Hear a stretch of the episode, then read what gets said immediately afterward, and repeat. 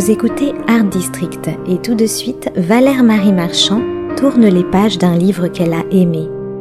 C'est la chronique au fil des pages.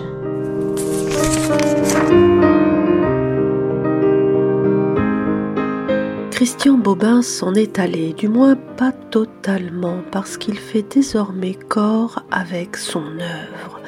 Il nous a quittés sur la pointe des pieds un 24 novembre, lui qui était né un 24 avril, 24 comme les 24 heures d'une vie qui fut entièrement consacrée à saisir l'insaisissable.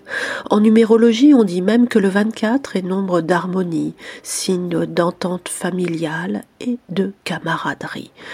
Bon camarade, Bobin l'était à plus d'un titre. Il avait l'art d'accorder toute sa place à l'autre, de lui tendre la main, d'écrire ses livres avec l'encre de ses jours. En sa présence, le lecteur redevenait soudain vivant et se sentait peut-être un peu moins seul, un peu plus concerné par ces heures souterraines. Au vivier de ces mots, quelque chose en nous s'allégeait, s'éveillait, du non-dit se mettait à faire jour. Bobin avait le silence fertile, la parole inspirée de ceux qui n'ont rien à vendre, rien à revendiquer, hormis quelques minutes de conscience en plus. Bobin n'avait pas, quoi qu'on en dise et quoi qu'on en ait dit, l'apitoiement facile, l'émerveillement des ravis de la crèche, le misérabilisme à portée de main, ni même, comme on a pu le croire, le bonheur grandiloquent. Sa joie, il l'avait conquise, j'ose dire qu'il l'avait construite, jour après jour, nuit après nuit, livre après livre, et sa faculté d'émerveillement venait aussi de ses désenchantements. Bobin, et c'était là sa grande force, se fichait des genres.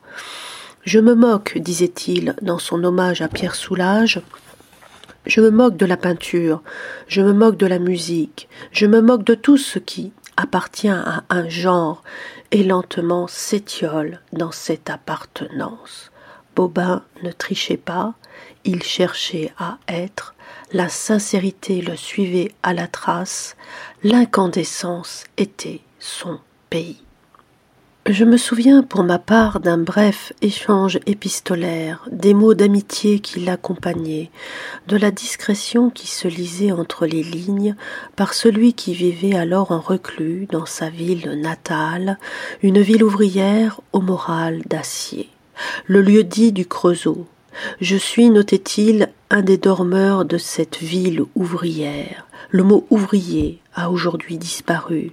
C'était un mot lourd dans la main, une pesanteur que Bobin allégeait d'un revers de plume, en rappelant que ce fief de la sidérurgie était aussi le lieu qui vit naître le cristal avec la cristallerie de la reine.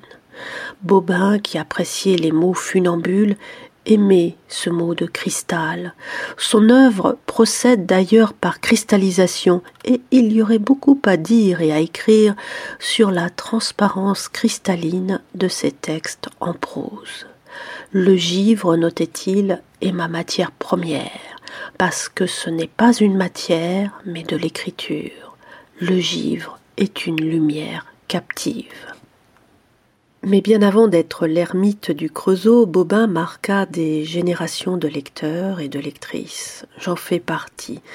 Je me rappelle surtout de mes premières lectures de Christian Bobin, du très bas qui allait très haut, de la souveraineté du vide où l'acte même de lire relevait d'une longue nuit intérieure, de la part manquante, de la petite robe de fête, puis de la plus que vive se lisaient les blessures qui furent siennes.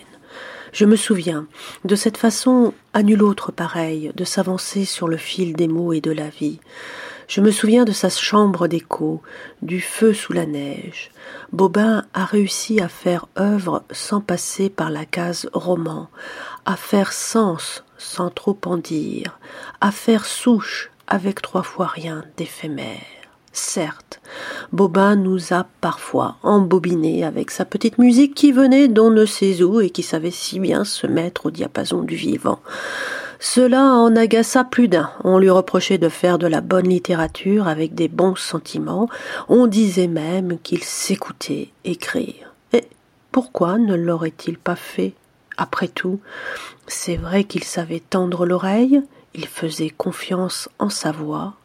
Une voix, précisait-il, c'est le monde entier repeint par la personne. Sa musicalité sonnait juste, son encre coulait à vif dans un livre offert à ceux qui ne lisent jamais. Christian Bobin savait d'où il venait. Il voulait donner voix aux sans-voix, toucher aux intouchables, en finir avec le morcellement du monde.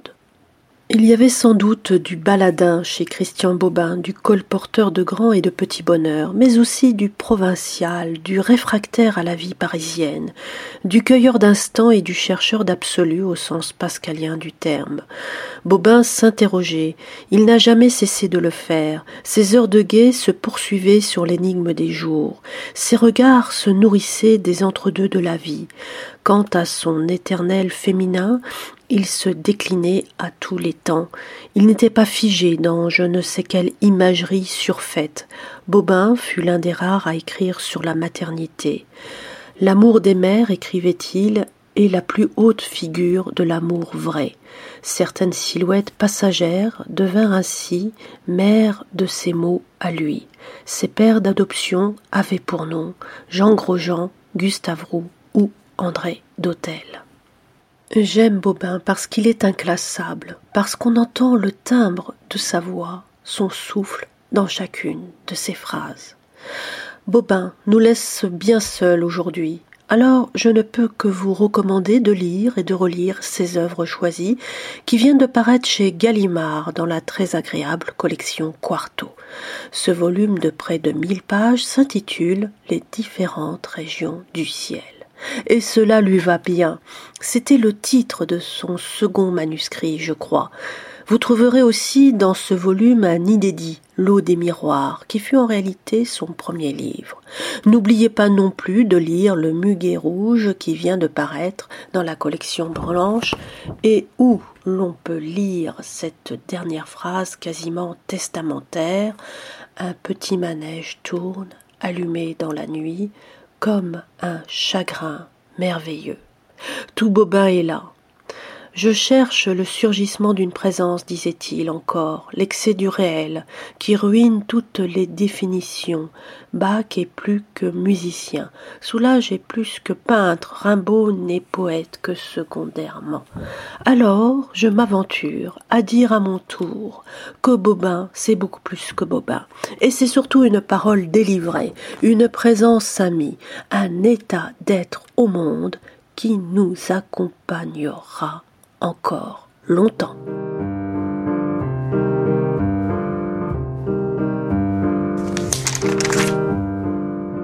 C'était Au fil des pages, la chronique littéraire de Valère Marie Marchand sur Art District.